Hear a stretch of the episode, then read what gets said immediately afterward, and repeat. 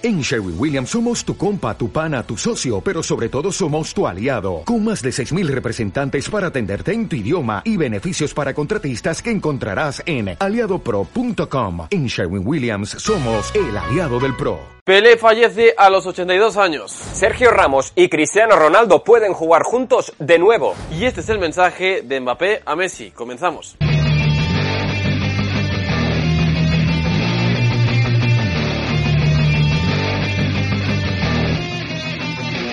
Buenos días, buenas tardes y buenas noches. ¿Qué tal estáis familia Post United? Espero que muy bien y bienvenidos a un nuevo Post News. Y arrancamos el Post News con la triste noticia del fallecimiento de Edson Arantes, don nacimiento, más para todo el mundo, Pelé, que muere a los 82 años tras estar un mes hospitalizado. En 2021 le diagnosticaron un cáncer de colon que se agravó este diciembre por problemas renales y finalmente ha fallecido. Sin duda, uno de los mejores futbolistas de toda la historia del fútbol. Deja un legado enorme y se va siendo el único en ganar tres mundiales. Descanse en paz. Y vamos ahora con la información del Fútbol Club Barcelona que pasa por la entrevista a Marc André ter Stegen en Mundo Deportivo en la que le han preguntado sobre la capitanía del Barça. Me llenaría de orgullo, pero no es necesario llevar el brazalete. Ahora los más experimentados tenemos que dar un paso adelante para llenar el hueco que ha dejado Piqué. Y en relación con Ter Stegen, la pregunta del quiz de este Post News es la siguiente: ¿En qué año fichó el Barça al alemán y cuál fue el precio del traspaso? Ya sabéis, poned vuestra respuesta en comentarios que al final del vídeo os daremos la solución.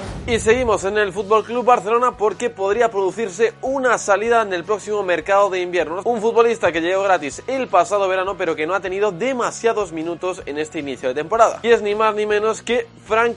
Según apunta el diario Sport, el Tottenham ya habría hecho una oferta de 15 millones por el futbolista de Costa de Marfil. Un dinero que podría venir bien para las renovaciones tanto de Gaby como de Araujo y de Valde. Y de uno que se puede marchar a uno que en principio podría llegar, pero parece que esa opción se va a esfumar. Es la de Martín Zubimendi, que ha hablado sobre su renovación y ha hablado sobre su futuro. Tengo claro lo que quiero para este año y es la Real Sociedad. Renové para quedarme. Difícil parece que abandone el club de los tierra. Y acabamos la información del Fútbol Club Barcelona con la información de ese derby frente al español. Todo ello con las declaraciones de Nico Melamed antes del partido. Atención. Merecimos más en los derbis la temporada pasada. En el Camp Nou merecimos empatar por las ocasiones y por cómo fue su gol. Y en la vuelta yo salgo expulsado y estábamos ganando a falta de poco. Lo dice por ese momento en el que en el partido en Cornella, en la segunda mitad, fueron expulsados por un encontronazo Piqué y Nico Melamed. Nos vamos hasta la capital española para comentar la actualidad del Real Madrid. El conjunto madridista vuelve a competir a la Liga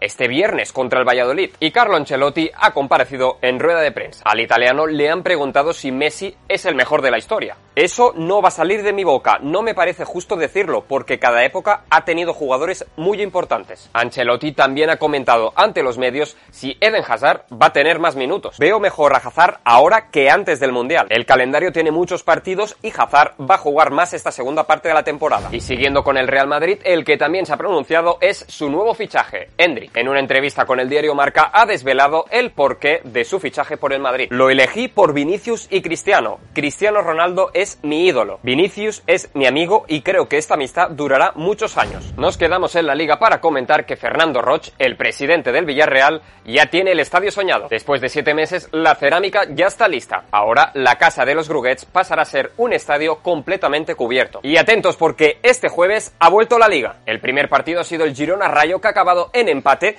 con un 2 a 2 en el marcador. El final ha sido agónico y a Stuani le han anulado un gol en la última jugada. Los otros dos partidos de la liga son el Betis contra el Athletic Club y el Atlético de Madrid contra el Elche. Unos partidos que podéis seguir a través de las redes sociales de Post United. Y arrancamos el bloque de la Premier League con la resaca de la victoria del City frente al Leeds United por 1 a 3 con doblete de Haaland, un Haaland del que estamos sorteando su camiseta firmada por nuestro Instagram en arroba United. Si queréis ganarla, seguid las instrucciones. Y del Manchester City nos vamos hasta el líder de la Premier, hasta el Arsenal. Atención porque el que ha hablado es el CEO del Shakhtar y lo ha hecho sobre Mudrik. Recordemos que el Arsenal está en negociaciones con los ucranianos por el fichaje de la joven perla ucraniana. Hablaré otra vez con el Arsenal y estamos abiertos a negociar un precio, si estamos de acuerdo, que así sea. Pero no nos vamos del Arsenal porque pueden llegar nuevos fichajes y según apunta el Daily Mail, el Arsenal ha preguntado ya al Atlético de Madrid por esa cesión de seis meses de Joao Félix hasta final de temporada. El Arsenal está dispuesto a desembolsar bastante dinero en este mercado de invierno, quiere pelear por la Premier League y sobre todo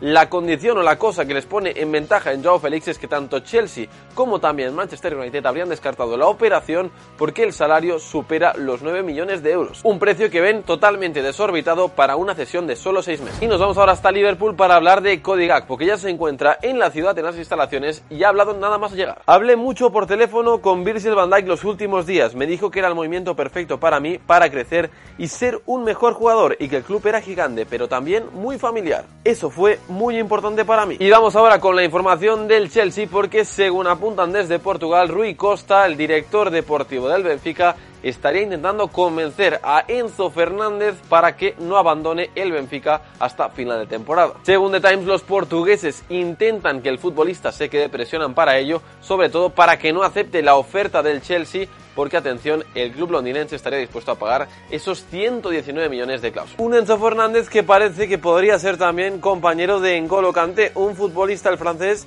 que parecía que iba a marcharse del Chelsea esta misma temporada. Había rumores que situaban incluso en el Al Nasser junto a Cristiano Ronaldo. Sin embargo, las últimas informaciones apuntan a que el futbolista francés va a renovar con los Blues. Según apunta de Athletic, el Chelsea le había ofrecido una oferta de dos temporadas más otra opcional. Kanté quería al menos unas tres pero sin embargo, con la lesión que le impidió estar en el Mundial, parece haberle cambiado la mente y podría aceptar ese contrato de dos temporadas más otra opción. Nos desplazamos hasta Francia para comentar la actualidad del PSG. Y es que después de la victoria de los parisinos ante el Estrasburgo, Kylian Mbappé habló. El francés comentó las celebraciones de Argentina. Una de las más polémicas fue la del Dibu Martínez. No gastó mi energía en cosas tan inútiles. Un Mbappé que también ha confesado que habló con Leo Messi después de la final. Lo felicité, es lo que ha estado buscando toda su vida. Un partido que calificó de mucha importancia y asumió la derrota. Hay que mostrar madurez para felicitar también sorprendió que a los pocos días de disputarse la final del Mundial, Kylian Mbappé ya estaba en dinámica con el PSG. La estrella gala tenía ganas de volver con su club y devolver las energías positivas. Mi club no es responsable de este fracaso con la selección, así que trato de volver con la energía más positiva posible. Cogemos las maletas para irnos hasta Italia. Y es que el gobierno de este país ha salvado al calcio. Lo ha hecho este jueves por la mañana cuando se ha aprobado la ley presupuestaria con la norma Salva Calcio, una ley que costará casi 900 millones de euros. Eso sí, ayudará a los clubes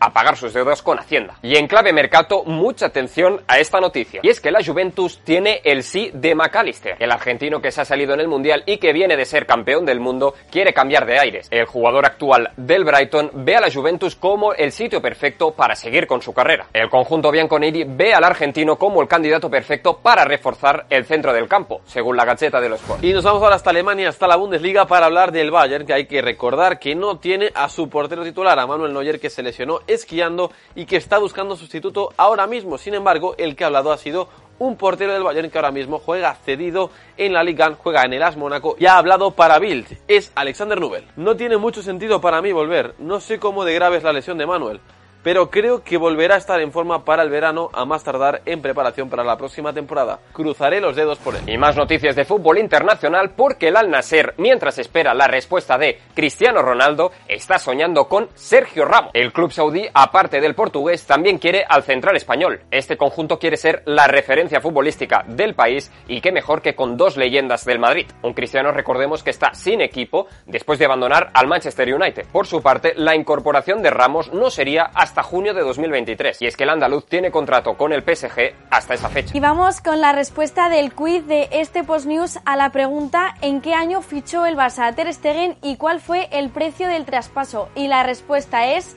en verano de 2014 por 12 millones. ¿Lo sabíais? Bueno, y hasta aquí el Post News Familia. Espero que os haya gustado. Si es así, dad like, suscríbete al canal si todavía no estáis. Y como siempre, nos vemos en un nuevo vídeo. Hasta luego, familia.